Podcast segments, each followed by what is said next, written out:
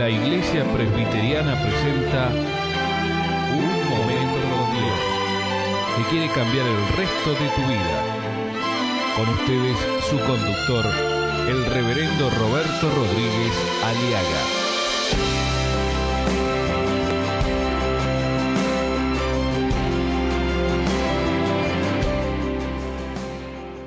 El dolor, la pena, el luto, la enfermedad y la angustia del corazón. Ante la pérdida de un ser querido es algo que solamente los que hemos eh, vivido lo podemos entender.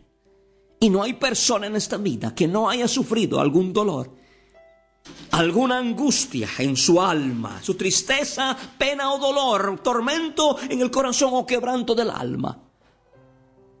Es difícil, es difícil. Es difícil enfrentar a este enemigo llamado muerte, que está vigente. Es una verdad, es una realidad. La muerte siempre es un enemigo terrible y cruel. Pero bendito sea el Señor, este enemigo será vencido, será derrotado, porque Dios lo ha sometido todo bajo los pies de Jesucristo. La muerte ha sido devorada por la victoria. ¿Sabe por qué, mi amigo? Porque a Jesucristo resucitó. La única manera de enfrentar el dolor, la desgracia, es orando a Dios, rogando a Dios. No luche solo. Y también hay que enfrentar la realidad en forma realista. No hay otra manera. Dice la palabra el versículo 18.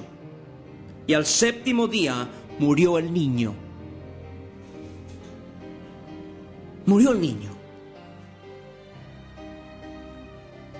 Tenemos que admitir que nacimos para, para vivir y para morir. Por eso es mejor que fijemos nuestras miradas más allá de la muerte.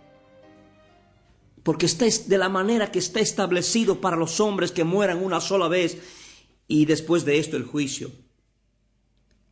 Hay que, hay, que hay que aceptar, es una realidad, tenemos que ser realistas en esto. Nacimos para morir. Biológicamente no vamos a vivir eternamente. Tenemos que morir. De algo uno muere. O muere de anciano por la edad misma estuve en la clínica visitando a un amigo. Y junto a su lecho había otro señor de 90 años de edad. La esposa estaba en su lecho llorando y me decía, pastor, nunca se enfermó. Hombre de campo, vivía y sus manos mismas me podrían, me daban a entender un hombre de laburo, de trabajo, manos encallecidas, unas manos arruinadas por el, por el, por el trabajo. Nunca se enfermó, pero está por morir, me decía. Ahí está el cuadro desgarrador y real de nuestra vida, mi amigo. Tenemos que aceptar por eso le predico a usted. ¿Sabe por qué le predico? Porque hay un juicio.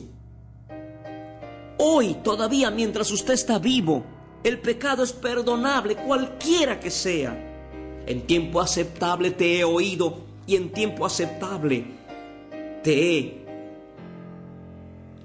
escuchado. Y en día de salvación te he socorrido.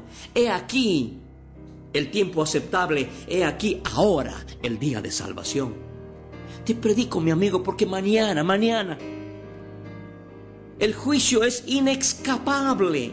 Cualquiera que no tiene a Cristo en su corazón, ya no hay apelación. Ahora somos salvos por lo que Cristo hizo en la cruz.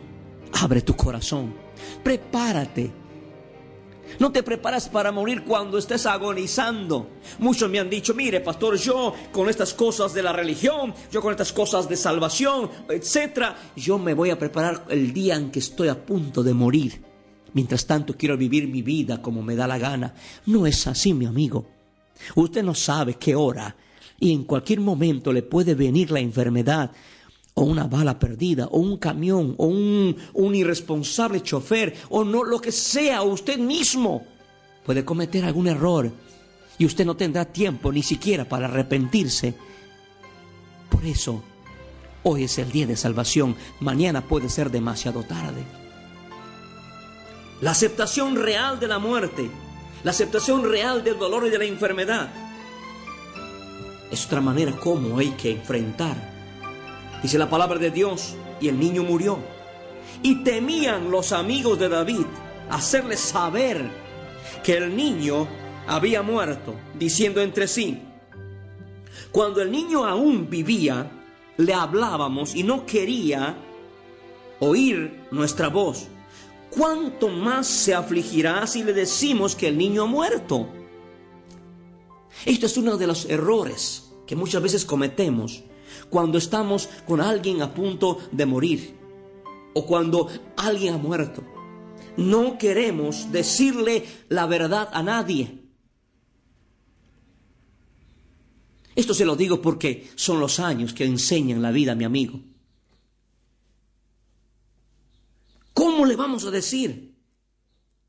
Le digas que tiene cáncer, no le digas que tiene leucemia, no le digas que el médico le dio cinco días, no le digas que le dio seis meses de plazo, porque si le decimos, puede cometer una barbaridad.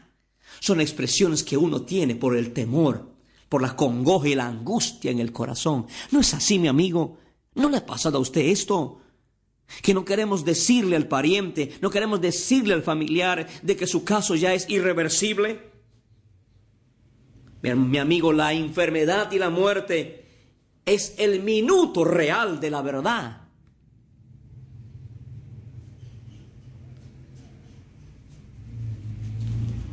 Esto es la verdad. No le querían decir a David. Porque si le decimos, dice, puede cometer cualquier barbaridad por el hijo, porque lo ama tanto. Y es así. La aceptación real de la muerte, el del dolor o de la enfermedad, presenta excepcionalmente el aspecto de la desesperación trágica en el corazón de David. No hay vida alguna, no hay ningún ser en el planeta Tierra que se halle exento del sufrimiento, mi amigo. El rico o el pobre sufren esta situación.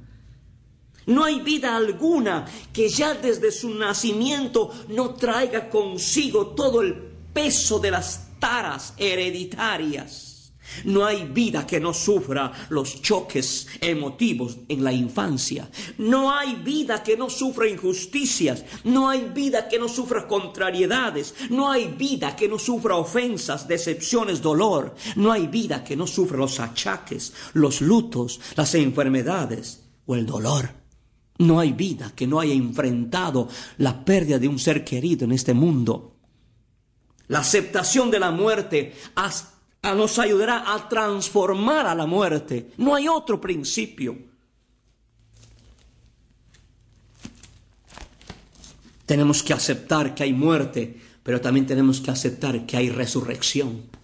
Primera Corintios, en el capítulo 15, dice la palabra en el verso 51, dice así, pero quiero que conozcan el designio secreto de Dios no todos moriremos, pero todos seremos transformados. En un momento, en un abrir y cerrar de ojos, cuando suene el último toque de trompeta, porque sonará la trompeta y los muertos serán resucitados para no volver a morir y nosotros seremos transformados, pues nuestra naturaleza corruptible se revestirá de lo incorruptible y nuestro cuerpo mortal se revestirá de inmortalidad. Y cuando nuestra naturaleza corruptible se haya revestido de lo incorruptible y cuando nuestro cuerpo mortal se haya revestido de inmortalidad, se cumplirá lo que dice la Escritura, la muerte ha sido devorada por la victoria, porque Cristo resucitó. Y Cristo es el primero en resucitar, el modelo para enseñarnos de que hay vida después de la muerte y hay que estar preparado. ¿Dónde está, oh muerte, tu victoria? ¿Dónde está, oh muerte, tu aguijón? El aguijón de la muerte es el pecado y el pecado ejerce su poder por la ley, pero gracias a Dios que nos da la victoria por medio de nuestro Señor Jesucristo. Aleluya. Esto es una verdad, mi amigo. Esto es un mensaje. Hay que aceptar la realidad. ¿Cómo soportar el peso, el dolor, la congoja, el luto, la desgracia ante el dolor, la muerte de un ser querido? Mi amigo, dice la palabra, David se enteró que el niño había muerto y preguntó, ¿ha muerto el niño? Y ellos respondieron, ha muerto. Entonces David se levantó de la tierra y se lavó, se ungió, cambió sus ropas y entró a la casa de Jehová y adoró. Después vino a su casa y pidió y le pusieron pan y comió.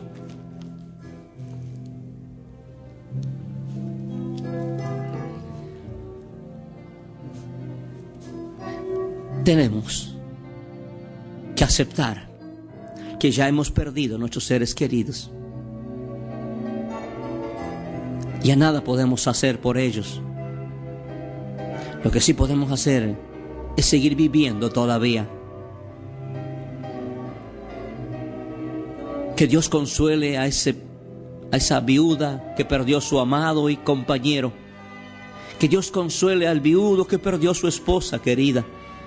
Que Dios consuele a sus padres que han perdido sus hijos, o su hijo, o su hija. Que Dios fortalezca a aquellos que están luchando contra la enfermedad irreversible del ser querido que constantemente les amenaza prepotentemente diciéndoles que los va a llevar, que lo va a llevar y que lo va a matar. Proclamo la vida sobre ese cuerpo enfermo. Proclamo la resurrección de Jesucristo sobre esa vida. Que Dios consuele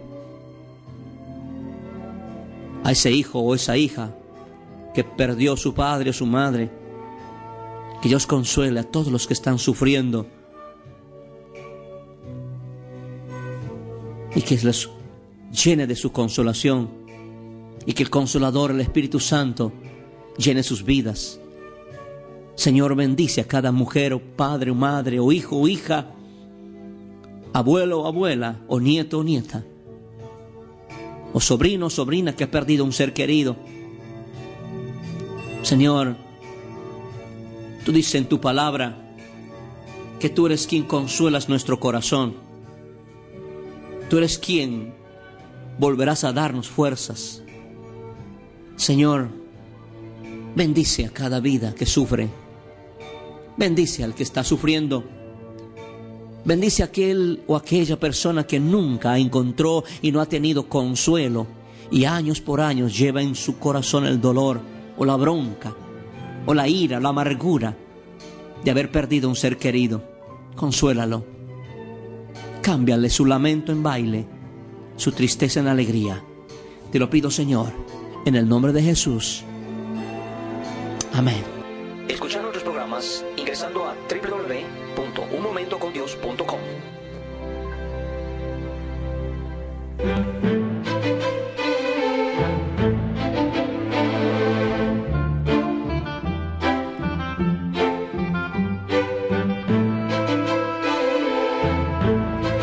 Ha sido Un Momento con Dios, presentado por la Iglesia Presbiteriana. Y te invitamos a sintonizarnos mañana en este mismo horario.